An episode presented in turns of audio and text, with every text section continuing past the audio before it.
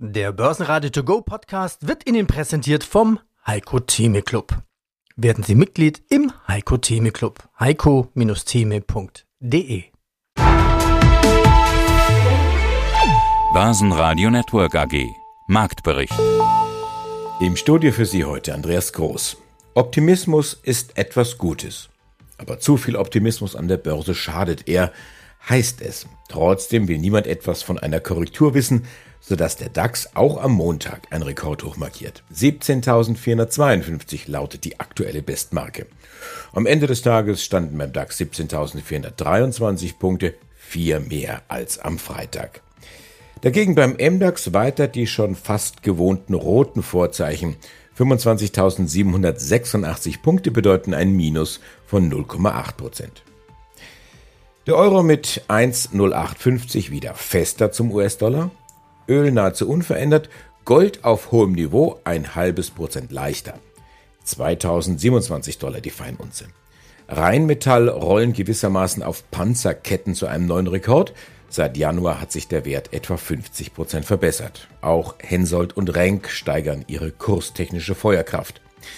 Die Telekom hat ein KI-Smartphone vorgestellt, das ohne Apps ausschließlich auf gesprochene Befehle reagiert. Adidas startet die dritte Verkaufswelle der zwar begehrten, aber politisch höchst unkorrekten GC-Sneaker. Und die magische Zahl des Tages lautet heute 11. HelloFresh gehen nämlich mit 11,11 Euro aus dem Handel, ein Minus von, richtig, 11 Prozent. Ich darf mich kurz vorstellen, mein Name ist Bernd Metzner, 53 Jahre, promovierter Diplomkaufmann und Steuerberater und CFO bei Gerresheimer jetzt seit rund fünf Jahren. Gerresheimer fertigt Produkte aus Glas und Kunststoff für die Pharma, Healthcare, Kosmetik und Lebensmittelhersteller. Und wir gucken uns heute an die Jahreszahlen 2023. Da kletterte der Umsatz um über 10 Prozent auf knapp 2 Milliarden Euro. EBITDA-Wachstum fast 18 Prozent, 404 Millionen Euro. Und die Marge hat sich verbessert auf fast 21 Prozent. Wo kommt das jetzt her? Ich als medizinischer Laie krieg hin und wieder so Signale, ja, da gibt es doch diese Diabeteswelle. Und deswegen die Frage an Sie, schwimmen Sie auf dieser Diabeteswelle und der damit verbundenen Nachfrage nach den Insulin-Einwegspritzen oder ist es mehr? Es ist tatsächlich mehr. Die großen Treiber, wenn man sich unser Geschäftsjahr letztes Jahr anguckt, sind am Ende die bekannten Megatrends in der pharmazeutischen Industrie. Sind auf der einen Seite die ganzen Biopharmazeutikas, die sehr stark wachsen, im Schnitt 15 Prozent im Jahr und wo auch die meiste Innovationskraft kommt. Begriffe sind an der Stelle zum Beispiel auch die Abnehmspritze, die solche Themen und die auch für Diabetes eingesetzt werden. Das GLP-1 ist der Wirkstoff dazu. Aber tatsächlich auch in der ganzen Breite, also neben dem Thema mit dem Biopharmazeutika, wachsen wir auch sehr stark in dem Basisgeschäft, pharmazeutischen Basisgeschäft, wo es einfach darum ankommt, die Verpackung, die PFMR-Verpackung, die Medikamente zum Patienten zu bringen. Das sind Themen, die wirklich in der Breite uns wirklich tragen. Daneben, was unser Geschäft auch ausmacht, sind nicht nur die Pharmazeutika zum Patienten zu bringen, sondern auch in den Patienten hinein. Also praktisch über die entsprechenden Systeme, Spritzen, Autoinjektoren, Pens und ähm, sozusagen die Biopharmazeutika dann auch in den menschlichen Körper zu kriegen. Das sind die zwei großen Themen, von denen wir sehr stark profitieren. Und das kann man nicht so festmachen an einzelnen therapeutischen Themenstellungen, sondern einfach an der Breite dass man einfach viele Krankheiten hat, bei denen wir helfen, diese Krankheiten auch wirklich zu beherrschen mit unseren Verpackungslösungen. Wenn Sie das ganze Interview hören wollen, dann gehen Sie auf börsenradio.de. Mein Name ist Rolf Pieper, ich bin internationaler Finanzmarktexperte und CEO der Tri Konzept AG in Liechtenstein und befinde mich gerade live in Dubai. Also diese AMLA Agentur, was ich so kurz jetzt mitgekriegt habe in den Behörde, Pressemeldungen, Behörde. ist, ist ja quasi alle europäischen Länder kämpfen darum, dass der Standort ins Land kommt, also dass der AMLA-Standort nach Frankfurt kommt. Was sind denn die Befugnisse von der AMLA dann, von dieser neuen ja. Behörde? Also ich möchte gerne Frau von der Leyen zitieren. Die Ausgangsbasis für kommende Initiativen der EU für eine einheitliche Rechtsgrundlage für gemeinsame Instrumente und gemeinsames Vorgehen der EU-Länder gegen die Abwanderung von Vermögen über EU-Grenzen hinaus. So, das sagt ja schon alles. Also der Ursprung war Geldwäsche, Terrorismusbekämpfung und jetzt wird scharf geschalten. Also da kriegen wir DDR 2.0. Was können die alles machen? Das ist ja das, ja, bedrohliche, ja. Also einmal ist ein Teil davon dieses sogenannte Vermögensregister. Sie sich im Rahmen dessen natürlich alles ein, also Bargeld. Luxushändler müssen zukünftig bei der Veräußerung von Dingen auch die Identität des Käufers feststellen. Unternehmensbeteiligung, Konten, Schließfächer, Immobilien. Alle Daten werden dann in einer Datenbank verknüpft und wir haben ja jetzt schon als Vorreiter die Bargeldobergrenze, die wir alle mitbekommen haben mit den 10.000 Euro. Kryptotransaktionen werden dann auf 1.000 Euro reguliert. Es wird diese digitale Währung geben, also CDBC wird kommen und dann kommt das Bedrohliche, aus meiner Sicht das Bedrohliche, wenn die einen Verdachtsmoment haben, Geld wandert ab, nicht Geld geht in die Terrorismusbekämpfung oder das Geldwäsche, können die Überweisungen sperren, Konten sperren, können gerichtlich angeordnete Durchsuchungen machen, Banktransaktionen unterbinden, Zugriff aufs Bankkonto erhalten, alle Kontoinformationen werden zusammengefasst, elektronischer Zahlungsverkehr, Staatsbürgerschaft, Melderegister, Sozialversicherung, Finanzdaten, Steuerdaten, Zoll, internationale Reisen, ich bin betroffen davon, internationale Reisen, alles wird zu einem, zu einer Überwachung zusammengetragen. Und das ist doch maximal bedenklich. Ich kämpfe insbesondere mit meinem Buch für individuelle und finanzielle Freiheit. Und wenn Sie so eine Initiative sehen, dann ist es bedenklich und ich vermute mal, die Menschen haben noch zwei Jahre Zeit und dann wird es jetzt ziemlich schwierig. Das ist wirklich bedenklich. Das, das klingt nach 100%iger Überwachung. Totalitäre, totalitäre Überwachung. Ja, genau, das sehe ich. Und dann, dann mache ich mir Angst und dann müssen Sie sich einfach mal so vorstellen, wenn Menschen einfach sagen, und es ist legitim, heute in der Schweiz ein Konto zu haben, Schweiz ist nicht die EU oder Liechtenstein ein Konto zu haben oder London durch den Brexit, ich, ich überweise da mal was hin, können die das stoppen. Einfach so. Einfach so. Wenn der Staat Geld braucht, kann er einfach nachschauen, wer hat wie viel Geld auf irgendwelchen Konten, ein Gesetz entlassen. Und das Geld, ach, lieber Steuerpflichtige, wir kümmern uns drum, du brauchst es nicht mal überweisen, das Finanzamt holt es direkt vom Konto. So wird es kommen. Und, ganz im Gegenteil. Also wenn ich Vermögensregister, wissen ich hole ein ganz bisschen aus. Ich beschäftige mich jetzt sehr stark mit Strategien, also Kriegsführung. Und das ist ja eine Art der Kriegsführung. Ne? Die sagen erstmal im ersten Schritt Vermögenswerte ab 200.000 Euro werden im ersten Schritt erfasst. Ja, jeder weiß, wenn das Ding läuft, wird die Grenze abgesenkt. Das haben wir mehrfach gehabt. Strategie Nummer eins. Strategie Nummer zwei, es wird jetzt vorausposaunt, es trifft die Superreichen.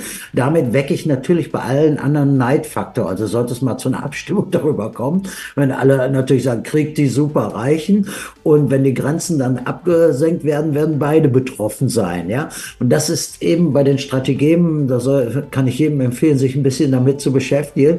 Dinge, ich kündige was an, höre lange Zeit nichts davon, das haben wir beim Vermögensregister und aber wird nicht so schlimm und dann wird es doch schlimm. Ja, das sind zwei Strategien und die beherrscht die Politik. Ich mache mir Sorgen. Und das ganze Interview hören Sie auf börsenradio.de oder in der kostenlosen Börsenradio-App. Na, schon die Steuererklärung gemacht? Wir vom Handelsblatt haben in einem Steuerspezial analysiert, worauf das Finanzamt bei der Steuer 2023 genauer guckt. In unserem PDF-Ratgeber finden Sie die wichtigsten 16 Neuerungen. Einstiegstipps für Elster und vier Wege, wie Sie das Maximum herausholen. Sichern Sie sich also jetzt das digitale Handelsblatt vier Wochen für nur ein Euro unter handelsblatt.com slash mehrwissen. Ich bin Wolfgang Jutz, unabhängiger Vermögensverwalter in Nürnberg und Inhaber der Credo Vermögensmanagement GmbH. Was läuft denn da eigentlich momentan am Markt? Wenn du jetzt sagst, okay, alle Leute, die du fragst, die sind in Aktien drin, die setzen auf weiter steigende Kurse, die sind in den Tech-Aktien drin, die sind in den US-Aktien drin, die werden sich doch im Grunde genommen, wenn sie ehrlich sind, die gleichen Gedanken machen wie du, wenn sich die gleichen Fragen stellen und möglicherweise auch dann zu den gleichen Antworten kommen. Aber auf der anderen Seite läuft der Markt. Wie löst denn ein Finanzprofi, ein Anlageberater dieses Dilemma auf, wo er sagt, um Gottes Willen, eigentlich darf ich jetzt doch da gar nicht mehr rein, aber ich muss es tun, weil es die anderen auch tun. Es gibt mal ein schönes Zitat von Warren Buffett und der sagt, man soll bescheiden werden, wenn andere gierig werden und gierig werden, wenn andere bescheiden werden. Und ich glaube, da ist sehr viel Wahres dran. Wir müssen immer Ruhe bewahren und ich fahre lieber mit 120 auf der Autobahn mit meinem Auto, als dass ich dann auch auf die 180 auf das Gas drücke, weil ich die Sorge habe, dass mich das irgendwann wieder einholt. Und die Erfahrung aus 20 Jahren, aus den letzten 20 Jahren zeigt mir, dass es immer wieder so gewesen ist. Und lieber bin ich zufrieden mit dem, was wir haben, mit einer vermeintlich durchschnittlichen Wertentwicklung, als dass ich diesen Themen nachjage und irgendwann feststelle, dass es mich dann aus der Kurve hebt. Wir haben diese Stories ja immer wieder gehabt. Wir haben letztes Jahr das Thema Wasserstoff gehabt, wir haben Clean Energy gehabt, wir haben Arc Innovation gehabt. Also alle diese Sachen, die sind ja kommen ja nicht von ungefähr und es gibt immer wieder neue die dann ähm, wie Pilze aus dem Boden schießen. Und das ganze Interview hören Sie auf börsenradio.de oder in der kostenlosen Börsenradio-App. Ja, hallo und herzlich willkommen. Mein Name ist Ulrich Müller von der Ulrich Müller Wealth Academy und wir haben in den letzten zehn Jahren 27.000 Menschen zum Thema Aktien und Optionen geschult. Ich habe da jetzt ein Oder rausgehört. Warum nicht beides, sondern ein Und dazwischen machen, also aktiv und passiv? Ich könnte ja zwei Depots haben, wo ich sage, na gut, das Vorthema interessiert mich, den ETF kaufe ich, das ist ja dann passiv. Und nebenbei versuche ich mich am Anfang so ein bisschen an das Aktive heranzutasten. Absolut richtig. Ist auch was, was wir in unserer Akademie empfehlen, dass wir Leuten sagen, am Ende auch mit dem System von mir, du weißt, ich stehe ja nun auch für ein bisschen mehr Rendite, eher sogar zwei, drei Prozent im Monat. Aber meine Aussage ist auch immer klar, es gibt ja nur zwei Möglichkeiten. Du fängst mit dem System an, es funktioniert für dich, dann wirst du sowieso relativ reich und auch sehr schnell finanziell frei.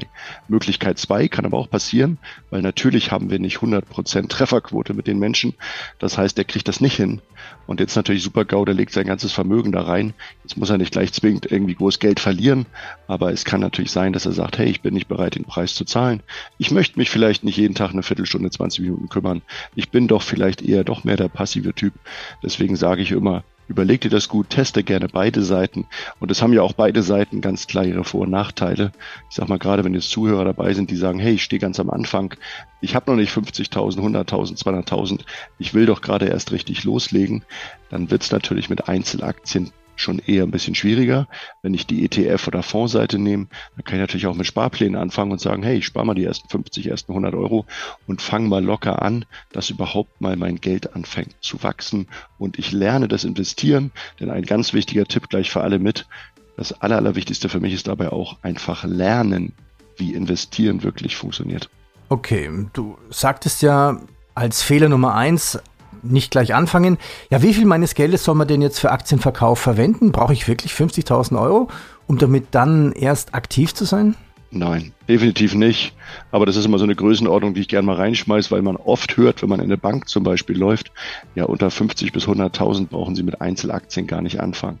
Meine Meinung ist, wenn wir jetzt mal die Einzelaktien nehmen, so als Tipp und wirklich Startidee, wenn man sich an drei, vier, fünf Dinge hält, dann kann man das relativ einfach anfangen. Beispiel, wir haben, nehmen wir nur 10.000 Euro.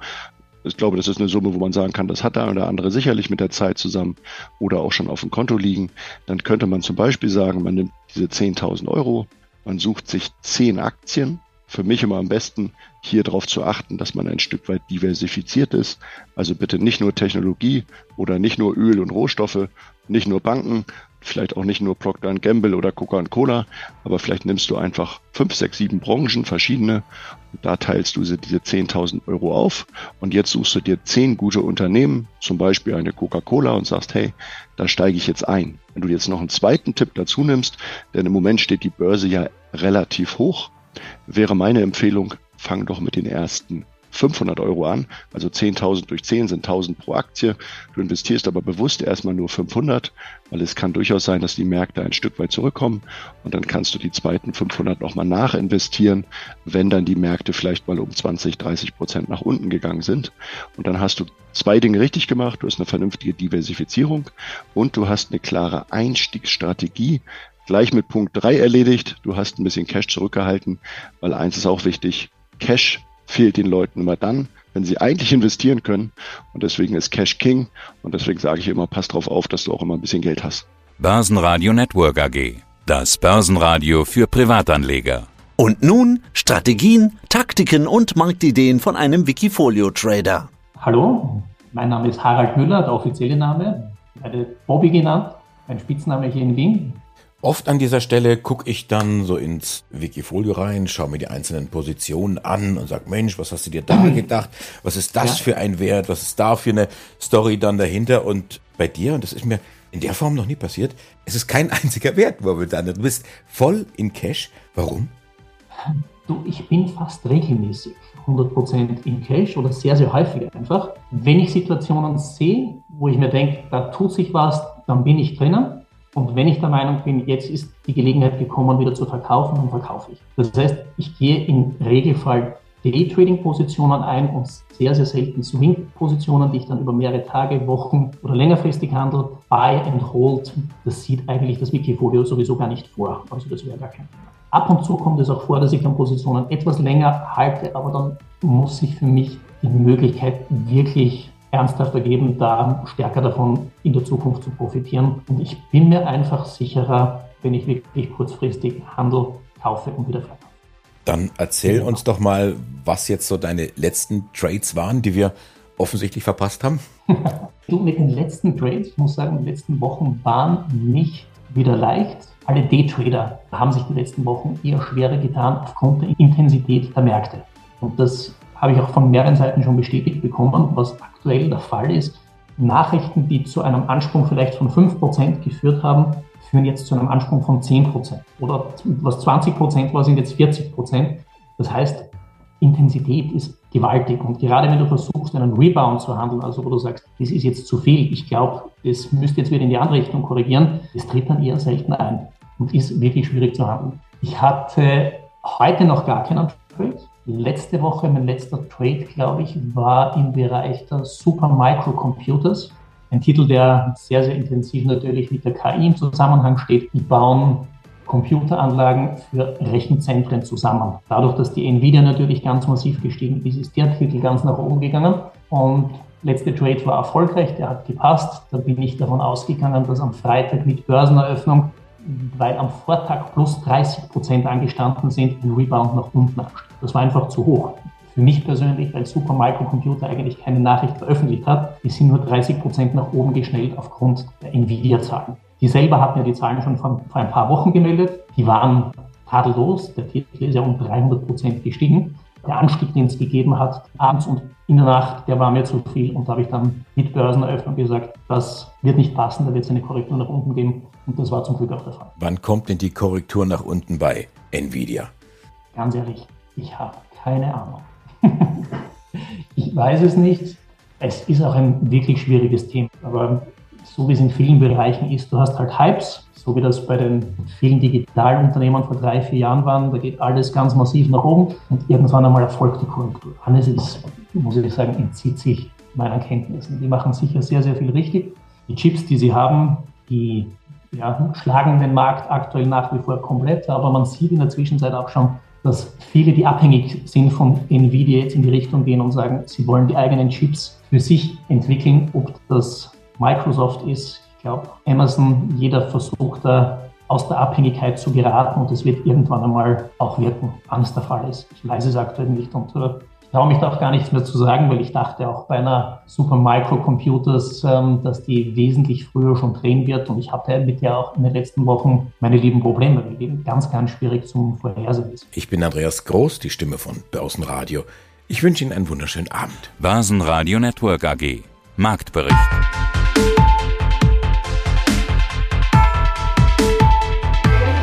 Das Börsenradio Nummer 1. Börsenradio Network AG. Der Börsenradio To Go Podcast wurde Ihnen präsentiert vom Heiko Theme Club. Werden Sie Mitglied im Heiko Theme Club. heiko-theme.de